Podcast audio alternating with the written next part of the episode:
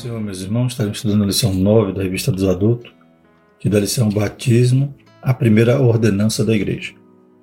O tema do trimestre é o Corpo de Cristo, a origem, natureza e vocação da Igreja no mundo, revista comentada pelo pastor José Gonçalves. Vamos falar sobre a primeira ordenança. Estamos estudando sobre a Igreja, sobre a Eclesia e veremos que a Igreja tem duas ordenanças né, que Jesus nos deu, que uma é o batismo e outra é a ceia do Senhor. Então o Senhor nos mandou fazer essas duas coisas que têm propósito né, e que têm um significado, um simbolismo, e por isso devemos obedecer. Mas não tem a ver com a salvação, no sentido de que alguém poder pensar que precisa dessas duas ordenanças para ser salvo. A salvação vem primeiro. Né? Quem vai participar da ceia é porque já está salvo. E quem vai se batizar também já está salvo. Né? Quem crê e for batizado será salvo, ou seja, tem que primeiro crer, tem que primeiro ser salvo, tornar-se né, nova criatura, ser regenerado. Glórias a Deus, ter seus pecados arrependidos e perdoados, para depois ser batizado e para depois também participar da ceia. Então, isso não implica em salvação, mas são ordens que Jesus nos deu, como também nos deu a ordem de pregar e de por todo mundo pregar o Evangelho, nos deu a ordem de perseverar até o fim, né?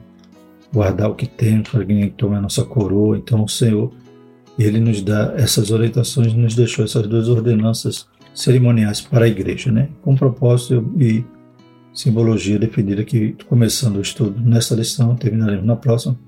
Hoje nesta estaremos falando primeiramente sobre o batismo. Textual. Portanto, ide ensinai todas as nações, batizando-as em nome do Pai, do Filho e do Espírito Santo. Mateus 28, 19.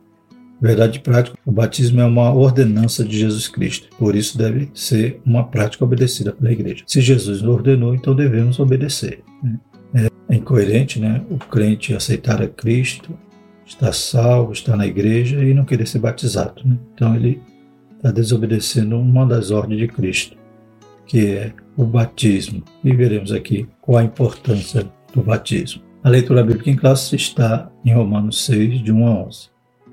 Que diremos, pois? Permaneceremos no pecado para que a graça seja mais abundante? De modo nenhum.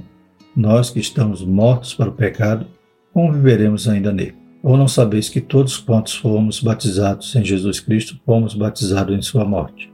De sorte que fomos sepultados com ele pelo batismo na morte, para que, como Cristo ressuscitou dos mortos pela glória do Pai, assim andemos nós também em novidade de vida. Porque se fomos plantados juntamente com Ele na semelhança da sua morte, também o seremos na sua ressurreição.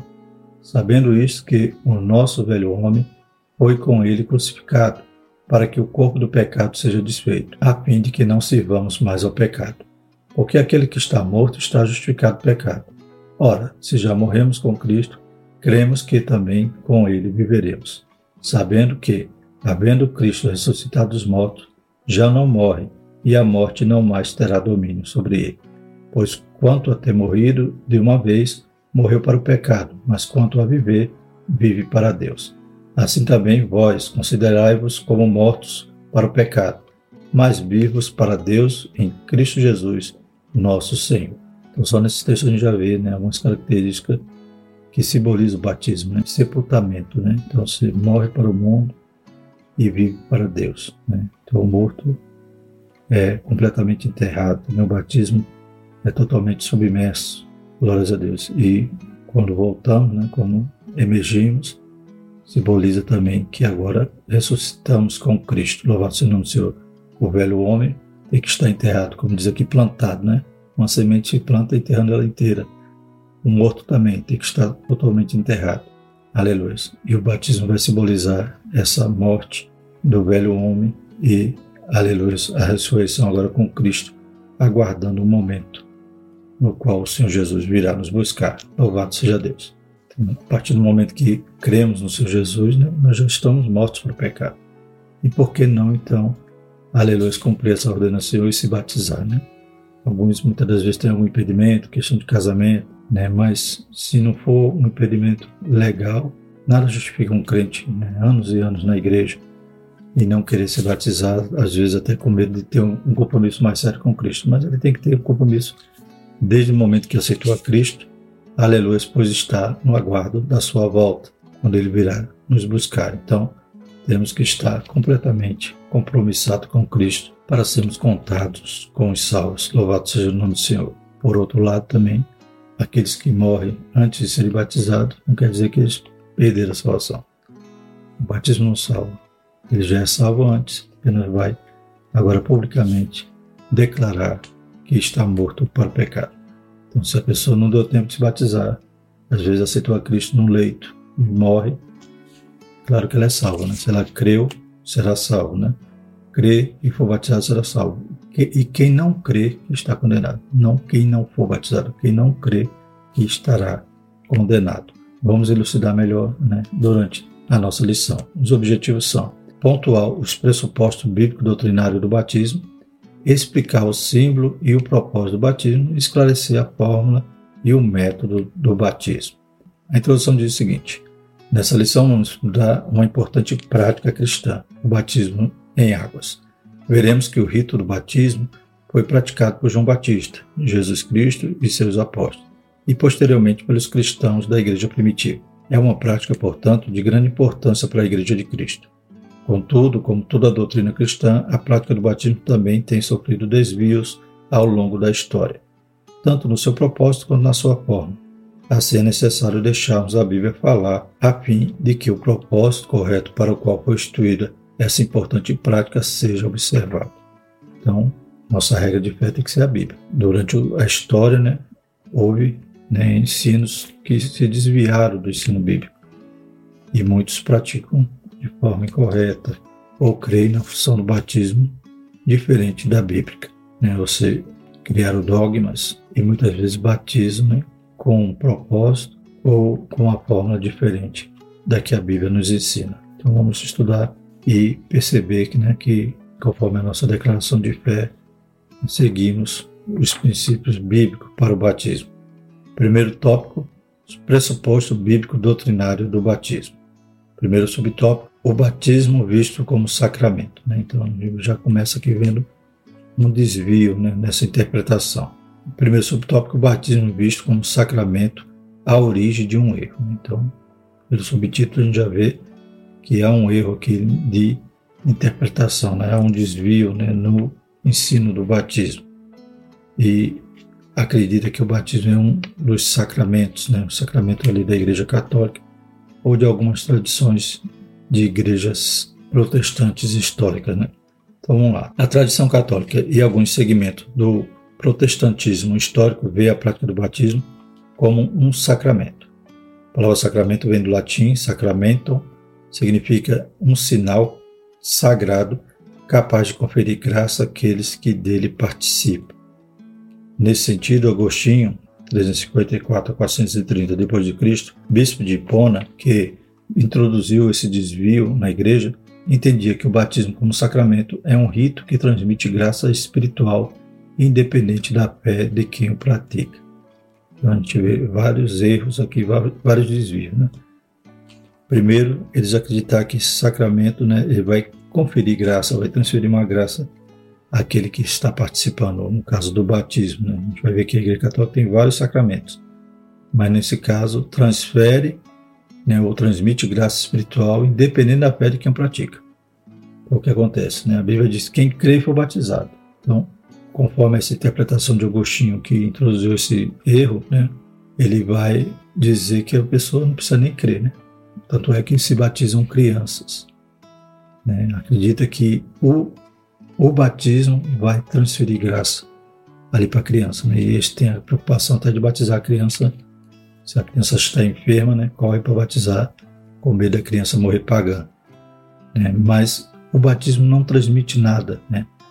Os sacramentos que, que a Igreja Católica tem além do batismo são a confirmação do batismo, que é o crisma, confissão dos pecados, ou o sacramento da penitência, da reconciliação e do perdão, a Eucaristia, a ordenação sacerdotal, o matrimônio e a unção dos enfermos. Então, são sete sacramentos. Para os católicos, os sacramentos são sinais nos quais, por meios sensíveis, a graça de Deus em Cristo é representada, selada e aplicada aos crentes.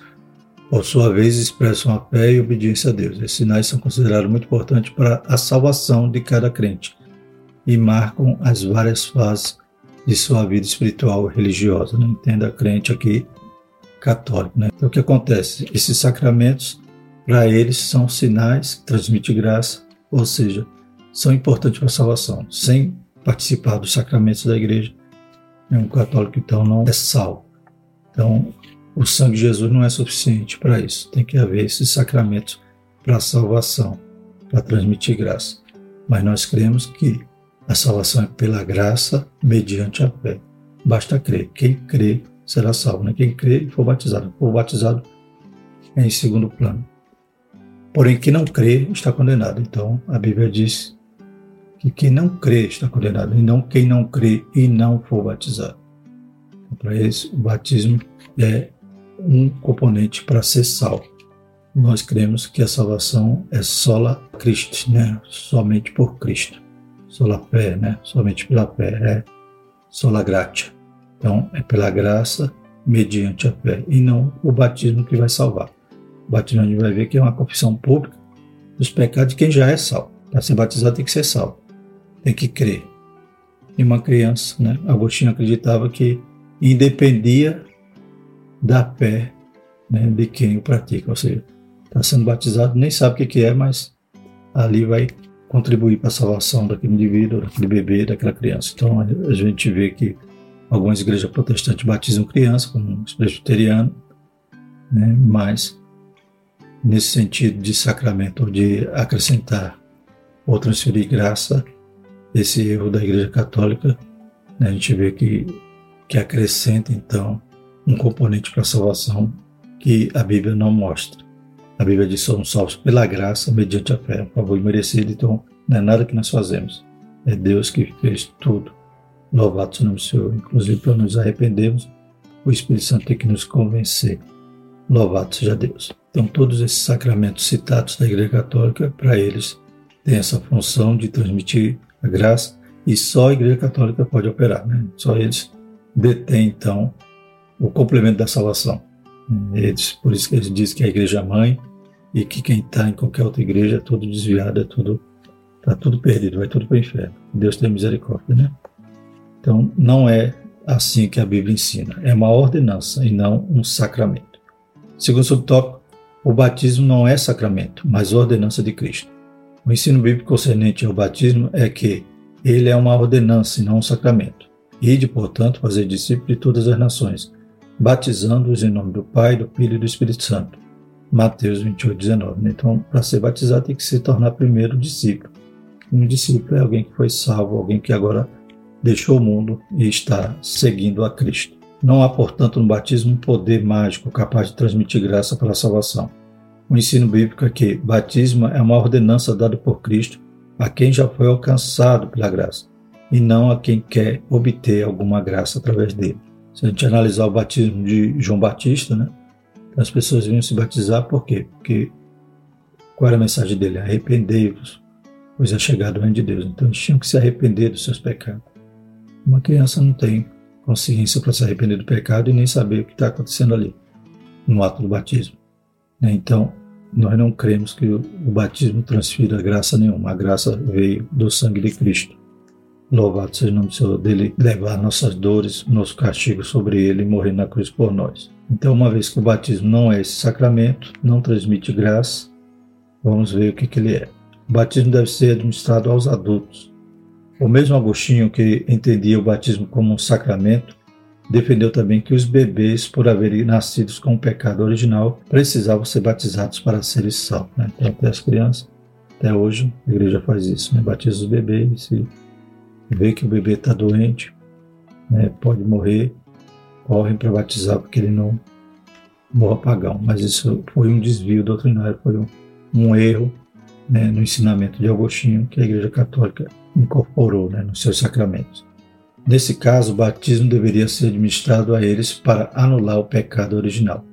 Evidentemente que esse entendimento do bispo de Hipona está contra o ensino de Cristo, que afirmou que as crianças fazem parte do reino de Deus Jesus, porém, disse: Deixai os pequeninos, não os entorveis, de vir a mim, porque dos tais é o reino dos céus. Né? Então eles não têm consciência e não tem como confessar os pecados, se arrepender dos seus pecados para serem batizados. Né? Então eles precisam crescer, formar consciência e poderem né, reconhecer que são pecadores e se arrepender para serem então batizados. Logo, não há vestígio no Novo Testamento de crianças sendo batizadas, pois nosso Senhor disse que o batismo deveria ser administrado a quem cresce. Marcos 16, 16.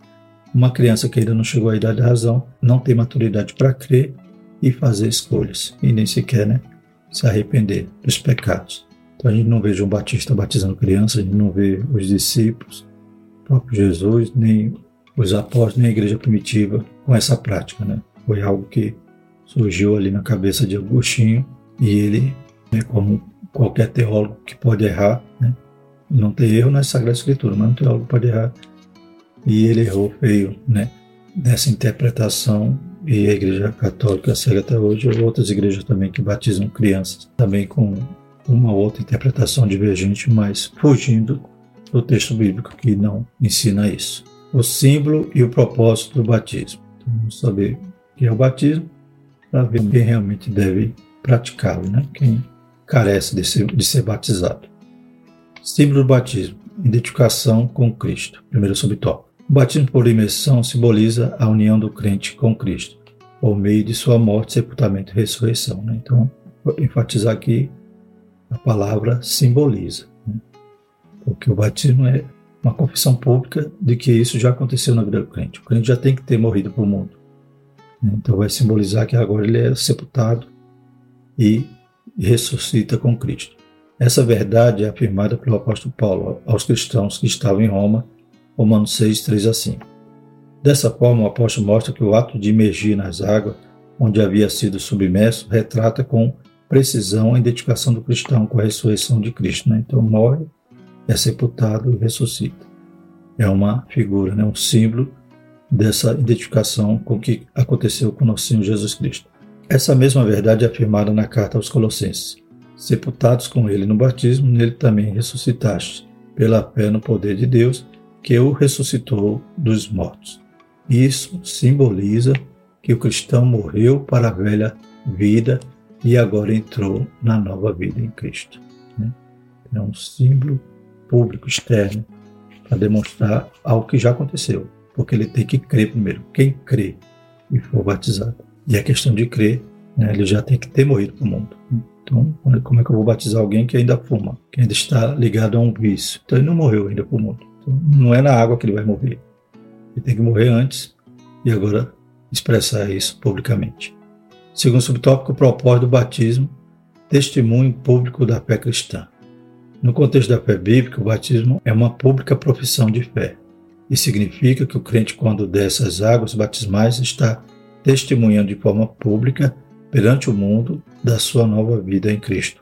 Atos 2, 41. Ele está confessando a sua fé de forma pública algo que já, como já disse, né, ele já creu. Louvado seja o nome do Senhor. Interessante que na época do, da igreja primitiva, os crentes tinham o desejo de serem batizados logo. Né? Alguns já eram judeus, já conheciam a lei, né? agora só estava sendo né, desvendado para eles que o Messias que eles esperavam já veio, era Cristo. Glórias a Deus. Viram os sinais, viram as maravilhas, viram a igreja ali sendo batizada com o Espírito Santo e tudo aquilo formou então convicção nos seus corações. E eles já queriam ser batizados. Louvado seja o nome do Senhor. E, naquela época, ser batizado gerava risco de morte. Por quê? Porque eles estavam confessando publicamente que eram de Cristo. E como os crentes, como os cristãos eram perseguidos, é como se eles estivessem colocando um voto no peito dizendo eu sou cristão. É, não tema a morte, porque eles estavam agora cada dia sendo entregue a morte, né? Louvado seja o nome do Senhor. Então, a coragem deles, né, tem que ser algo também que nos faça refletir, né? Como citei no princípio, como pode um crente anos e anos na igreja sem nenhum impedimento legal, por exemplo, de casamento, de alguma coisa desse tipo, não querer ser batizado, né? Então, falta essa coragem, falta essa identificação para confessar publicamente que é de Cristo. Quem se candidata ao batismo deve estar convicto e consciente da fé que abraçou. Aqui não há território neutro. Colossenses 2,6. Enfim, o batismo é para salvos e convertidos, que estão dispostos a seguir a Jesus. Atos 8, 12, 16, 14 e 15. Colossenses 2,6 diz: Portanto, assim como vocês receberam a Cristo Jesus, o Senhor, continue a viver nele, enraizados, edificados neles, firmado na fé. Bendito é o Senhor. Então já recebeu a Cristo, né? Seja firme, glória a Deus. Seja convicto daquilo que você crê. Terceiro subtópico: não há espaço para indecisão. Somente cristãos indecisos rejeitam ser batizados. Às vezes isso acontece por ignorância ao sentido do ato. Né? Então essa lição tem esse propósito né? de ensinar o que é o batismo para aqueles que estão indecisos, né? Posso deixar toda indecisão de lado. Outras vezes é por falta de convicção de fé. Aí já é um caso mais difícil. Né? A ignorância é só aprender, mas a falta de convicção, né? Ter que cultivar a comunhão com Deus, tem que conhecer mais a sua escritura, entender em que, no que tem crido, louvado seja o Senhor, para ter convicção e querer ser batizado. No primeiro caso, às vezes o crente entende que após ser batizado não pode mais cometer qualquer tipo de falha. É, no primeiro caso, da ignorância, você já acha que depois do batismo ele tem que ser perfeito, mas ninguém é perfeito. Nós estamos nos aperfeiçoando. Embora a Bíblia mostre que o crente deve evitar o pecado, contudo, o batismo não pode ser visto como uma vacina que imuniza o cristão contra o pecado. Este é vencido quando se anda no Espírito, Gálatas 5,16. Por outro lado, há muitos que rejeitam o batismo justamente por falta de conversão. Estão conscientes das implicações que esse rito traz e não estão dispostos a cortar o cordão umbilical comum. Né? Aí é o caso mais sério. Né? Ignorância, baixa instrução. Agora, falta de convicção ou querer ainda ficar com o pé na igreja todo mundo. Aí tem que se converter de verdade. Louvado seja o nome Senhor. Então a gente já viu aqui alguns problemas em relação né, a entendimento sobre o batismo. Né? Vimos aqui os erros doutrinários da Igreja Católica, a questão de achar que o batismo pode salvar ou pode ser um dos elementos que a Igreja tem para fornecer salvação às pessoas. Né? A Igreja não salva, a placa da Igreja não salva, quem salva é Cristo, é o sangue de Jesus. E outra questão, outro problema é essa ignorância ou a falta de conversão, porque o batismo realmente é para quem é convertido e vai confessar agora publicamente o que já é morto para o pecado, vai ser sepultado e vai ressuscitar com Cristo.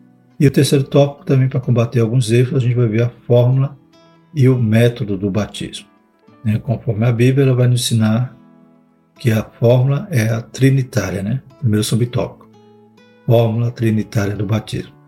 Durante a grande comissão, Jesus orientou seus discípulos, portanto, ide, fazer discípulos de todas as nações, batizando-os em nome do Pai e do Filho e do Espírito Santo. Então Jesus deixou bem claro. Mateus 28, 19. Essa é a fórmula trinitária do batismo cristão. Isso porque esse texto cita as três pessoas da Trindade: Pai, Filho e Espírito Santo. Um só Deus, três pessoas distintas com uma só essência. Né? Então, essa é a definição bem sucinta do que é Trindade. No rito do batismo, portanto, a orientação de Jesus precisa ser seguida pela invocação do nome do Pai, do Filho e do Espírito Santo. Então, essa é a fórmula bíblica. A gente vai ver aqui que alguns vão querer batizar só em nome de Jesus, mas na, na verdade é porque eles não creem na Trindade. São unicistas, né? Então, crê só em Jesus ou que Jesus se manifesta de em três modos, né? Uma hora ele é o Pai, uma hora ele é o Espírito Santo. Então, eles não creem na Trindade, que é né, um só Deus, três pessoas distintas, uma só essência. Então vamos falar sobre isso. Fórmula herética do batismo. Nem todos os grupos dentro da tradição cristã seguem a fórmula trinitariana. Há grupos que seguem um tipo de doutrina modalista, uma doutrina né, unicista, né, que acredita que Deus, formado de uma só pessoa, que ele tem vários modos. Um exemplo é o unicismo. Esse grupo batiza seus membros somente em nome de Jesus. Né? Uma representação muito grande dos unicistas que é a Voz da Verdade, né? aquele grupo Voz da Verdade, que também é uma igreja, prega essa heresia. O suporte bíblico dele é buscado em alguns textos do livro de Atos, onde supostamente se negaria a prática trinitariana. Atos 2,38 e 19,5. Convém dizer que esses textos não negam a fórmula trinitariana, nem tampouco negam a trindade. Na verdade, o que é dito é que o batismo era feito na autoridade de Jesus, isto é, naquilo que ele fez e ensinou. Né? Então, quando lemos aqui em Atos 2,38 que diz, disse-lhe Pedro, arrependei-vos cada um de vós seja batizado em nome de Jesus Cristo para perdão dos pecados e recebereis o dom do Espírito Santo. Então, Pedro não estava negando os ensinos de Cristo, ele estava dizendo em nome de Jesus, quer dizer, da forma como Jesus ensinou, né? da autoridade de Jesus. Então, ele não mudou a forma como os unicistas vão querer usar esses textos para dizer que Pedro então trocou ali e mudou a forma que Jesus ensinou. Mas aproveitam um texto sem contexto para poderem formar uma heresia. Na verdade, o que é dito é que o batismo era feito na autoridade de Jesus, isto é, naquilo que ele fez e ensinou. E por último, né, então a gente já viu a fórmula, que é em nome do Pai, do Filho e do Espírito Santo. Vimos que alguns praticam uma forma herética, né? querem extrair, tirar o Pai e o Espírito Santo da, da orientação, né? ou do rito do batismo, como Jesus ensinou. E agora vamos falar também sobre o método, que também alguns distorcem e ensinam diferente. Imersão, o método bíblico do batismo. Convém dizer que não há vestígio da prática do batismo por aspersão no Novo Testamento. Esse tipo de batismo se caracteriza por aspersão de água sobre o candidato. Então, a Igreja Católica ela batiza dessa forma, né, por aspersão. Pega um pouquinho de água e joga né, na cabeça daquele que está sendo batizado. Mas na Bíblia não mostra assim. Mostra sempre imersão, sempre. Né, João Batista batizava ali no rio, né, no Rio Jordão. Jesus foi batizado no rio. Quando saiu das águas, diz assim um texto bíblico. Então, o eunuco foi batizado nas águas também. Diz também quando Felipe, o eunuco saiu das águas, o Espírito Santo arrebatou Felipe e ele se achou em outra parte. Então, a gente vê o que a Bíblia ensina é o batismo por imersão. Tem que mergulhar, inclusive a simbologia é de ser sepultado. Não tem como sepultar só um pouquinho, né? só a cabeça. Nem ser plantado né?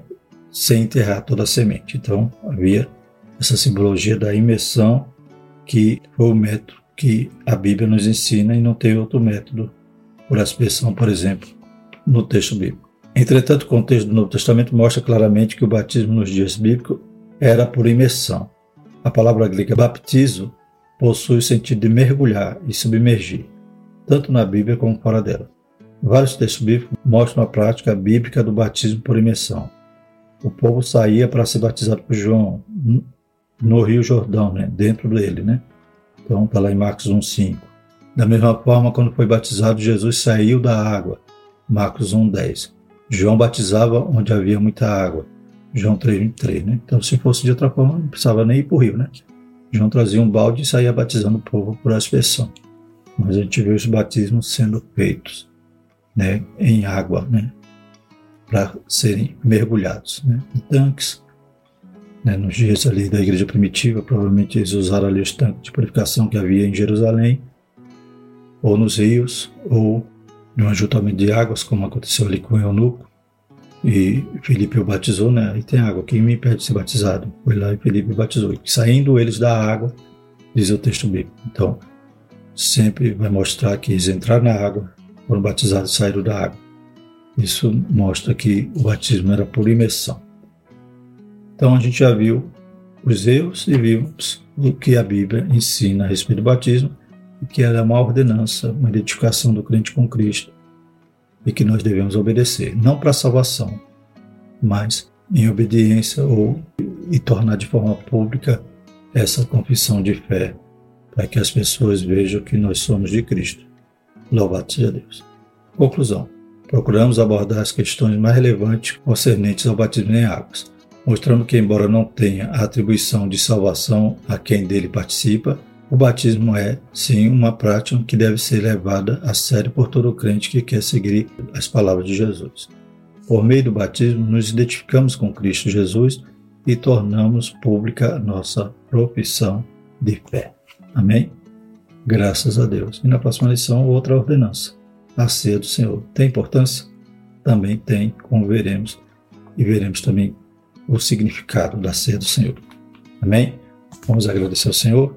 Maravilhoso Deus, obrigado mais uma vez pela tua palavra, pela tua instrução, Pai, para que possamos entender, Pai, como é, aleluia, fazer parte dessa igreja que o Senhor fundou, inaugurou no Pentecoste, Pai, e, aleluia, tem nos comissionado, Pai, para fazer a tua obra, para ir para todo mundo, fazer discípulo e batizar em nome do Pai, do Filho e do Espírito Santo. Nos ajuda a continuar seguindo, Pai, a orientação da tua palavra, não nos desviar nem para a esquerda nem para a direita, atrás de ensinamentos de homens, mas buscar sempre, aleluia, a água pura da fonte de água viva. Em nome de Jesus nós te agradecemos. Amém. Que a graça do nosso Senhor Jesus Cristo, o amor de Deus e a comunhão do Espírito Santo permaneça sobre todos nós, hoje e eternamente. Amém.